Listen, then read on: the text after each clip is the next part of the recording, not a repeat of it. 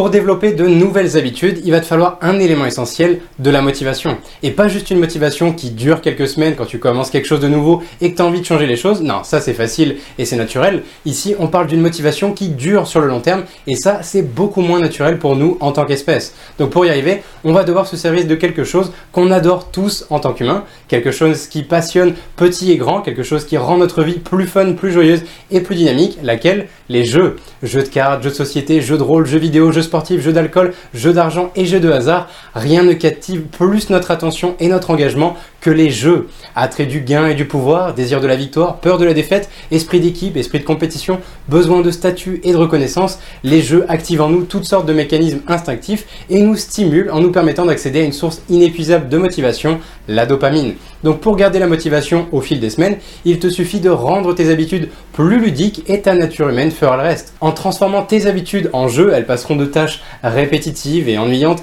à des activités que tu prends plaisir à faire, même le ménage et la vaisselle. Crois-moi, c'est ce que je déteste le plus faire de ma semaine, donc ça marche vraiment. Et regarde la vérité en face, que ça soit professionnellement ou personnellement, tu aimes avoir des résultats, mais tu n'es pas fan de ce que tu dois faire pour avoir ces résultats. Pas vrai? C'est normal, réussir c'est simple, mais c'est aussi très fastidieux, banal et monotone. En fait, avoir des résultats dans n'importe quel domaine, c'est facile, mais c'est très chiant. Alors raison de plus pour rendre tes habitudes que tu trouves les plus ennuyantes et les plus répétitives plus ludiques. Et pour t'aider à le faire, je vais te partager 5 stratégies dont tu peux t'inspirer. Stratégie numéro 1, trouve des records à battre. Quoi de plus gratifiant que de battre un record personnel? C'est une victoire savoureuse, donc ça serait dommage de s'en priver. Alors prends tes habitudes les plus difficiles et identifie pour chacune d'entre elles un indice que tu peux mesurer et que tu pourras continuellement chercher à augmenter. Ça peut être le poids maximal que tu peux soulever à la salle, le nombre de kilomètres courus en une semaine, le nombre de vidéos tournées en un mois, le temps passé à faire du cardio sur une semaine, le poids perdu en une semaine, le nombre de calories que tu as perdu en une séance de sport,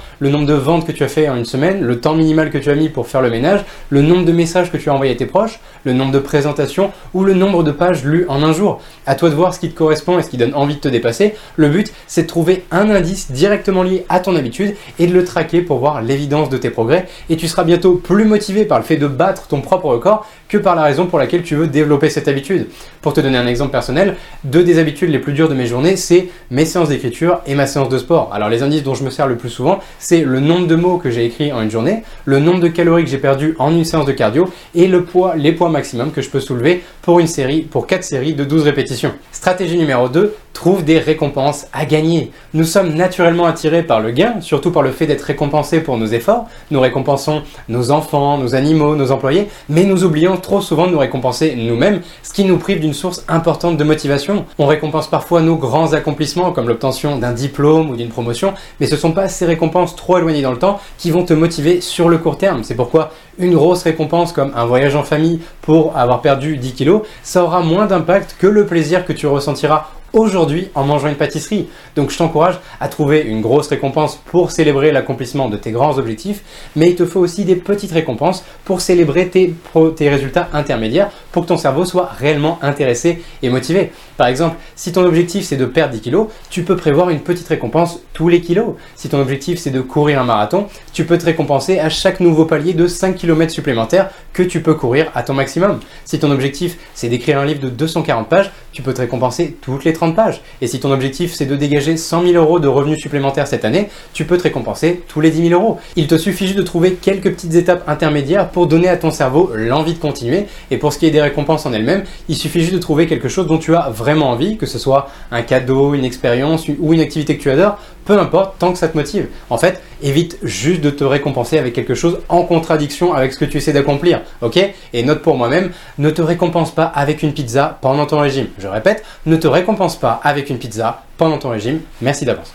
Stratégie numéro 3, trouve des punitions à éviter. Comme on vient de le voir, on est programmé pour rechercher le plaisir, mais à l'inverse, on est aussi programmé pour éviter la souffrance. Et à vrai dire, la majorité d'entre nous, nous sommes plus motivés par la souffrance que par le plaisir. D'ailleurs, la preuve, on te récompense pas si tu bavardes pas en classe, on te punit si tu le fais pas. On te récompense pas si tu payes tes impôts, on te punit si tu le fais pas. On te récompense pas si tu respectes la loi, on te punit si tu le fais pas. Et on te récompense pas parce que tu roules à la bonne vitesse, on te punit parce que tu, si tu le fais pas. Et c'est bien pour ça que tu ralentis quand il y a un radar. Tout ça pour dire que la carotte et le bâton marchent sur nous, mais l'un des deux est majoritairement plus puissant. Donc si notre société entière est basée sur les punitions et que tu t'en sers pas toi dans ton propre quotidien, tu dois avoir du mal à rester régulier sur tes habitudes difficiles. Je me trompe?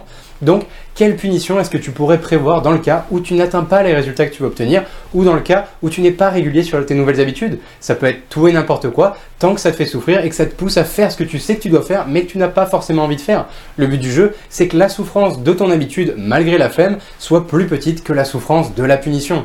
Par exemple, ça peut être une épilation, coucou Tristan, ça peut être te raser les cheveux, faire un don à une association que tu détestes, annuler un événement pour lequel tu as déjà payé, résilier un abonnement ou revendre quelque chose que tu aimes. Et l'idéal, c'est de fusionner les récompenses et les punitions. Stratégie numéro 4, fais équipe avec de nouveaux alliés. Il y a deux raisons à ça. Premièrement, avec une équipe, bah, chaque victoire individuelle, c'est une victoire pour le groupe, et nous ferons souvent plus d'efforts pour que toute l'équipe gagne que pour gagner tout seul. Et deuxièmement, parce que chaque défaite vient anéantir les efforts de tous les autres membres, et nous avons horreur de laisser tomber les autres. En tant qu'espèce, nous avons peur d'être abandonnés par les différentes tribus auxquelles on appartient, donc on fera toujours notre maximum pour éviter de décevoir ou d'être un frein, ou d'être un frein pour une équipe dans laquelle on veut rester. L'idée ici, c'est donc de faire équipe avec des gens qui ont sensiblement les mêmes aspirations ou les mêmes objectifs que toi, ou qui essaie de développer les mêmes habitudes pour que vous puissiez vous entraider, vous encourager, vous demander des comptes, vous réconforter et vous motiver. Regarde, pourquoi est-ce que tu crois que j'ai créé la communauté Objectif Excellence? Parce que j'ai besoin d'alliés qui partagent mes valeurs et qui veulent progresser à mes côtés.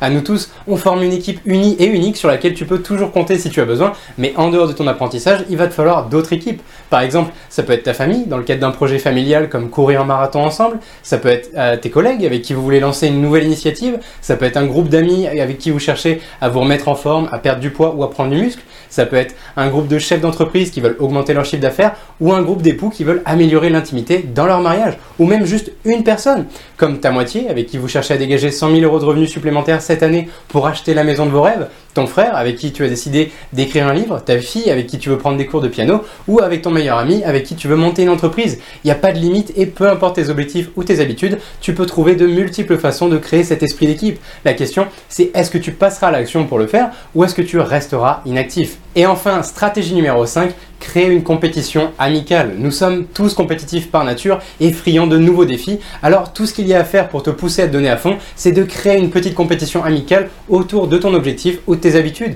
Que ce soit avec ta famille, tes amis, tes collègues, ton équipe, tu peux facilement leur lancer un défi et que le meilleur gagne. Qui lira plus de livres cette année, qui finira le marathon en premier, qui sera le plus régulier sur son régime, qui perdra le plus de poids, qui passera le plus de temps en famille, qui fera le plus de ventes.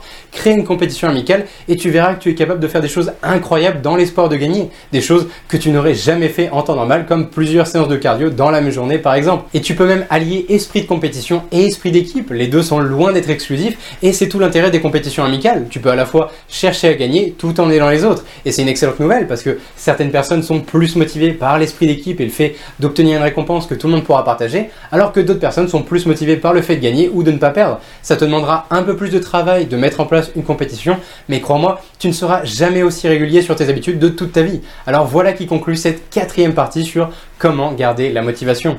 Tu sais maintenant comment mettre à profit notre passion pour les jeux en trouvant des records à battre, des récompenses à gagner et des punitions à éviter, en faisant équipe avec de nouveaux alliés et en créant une compétition amicale.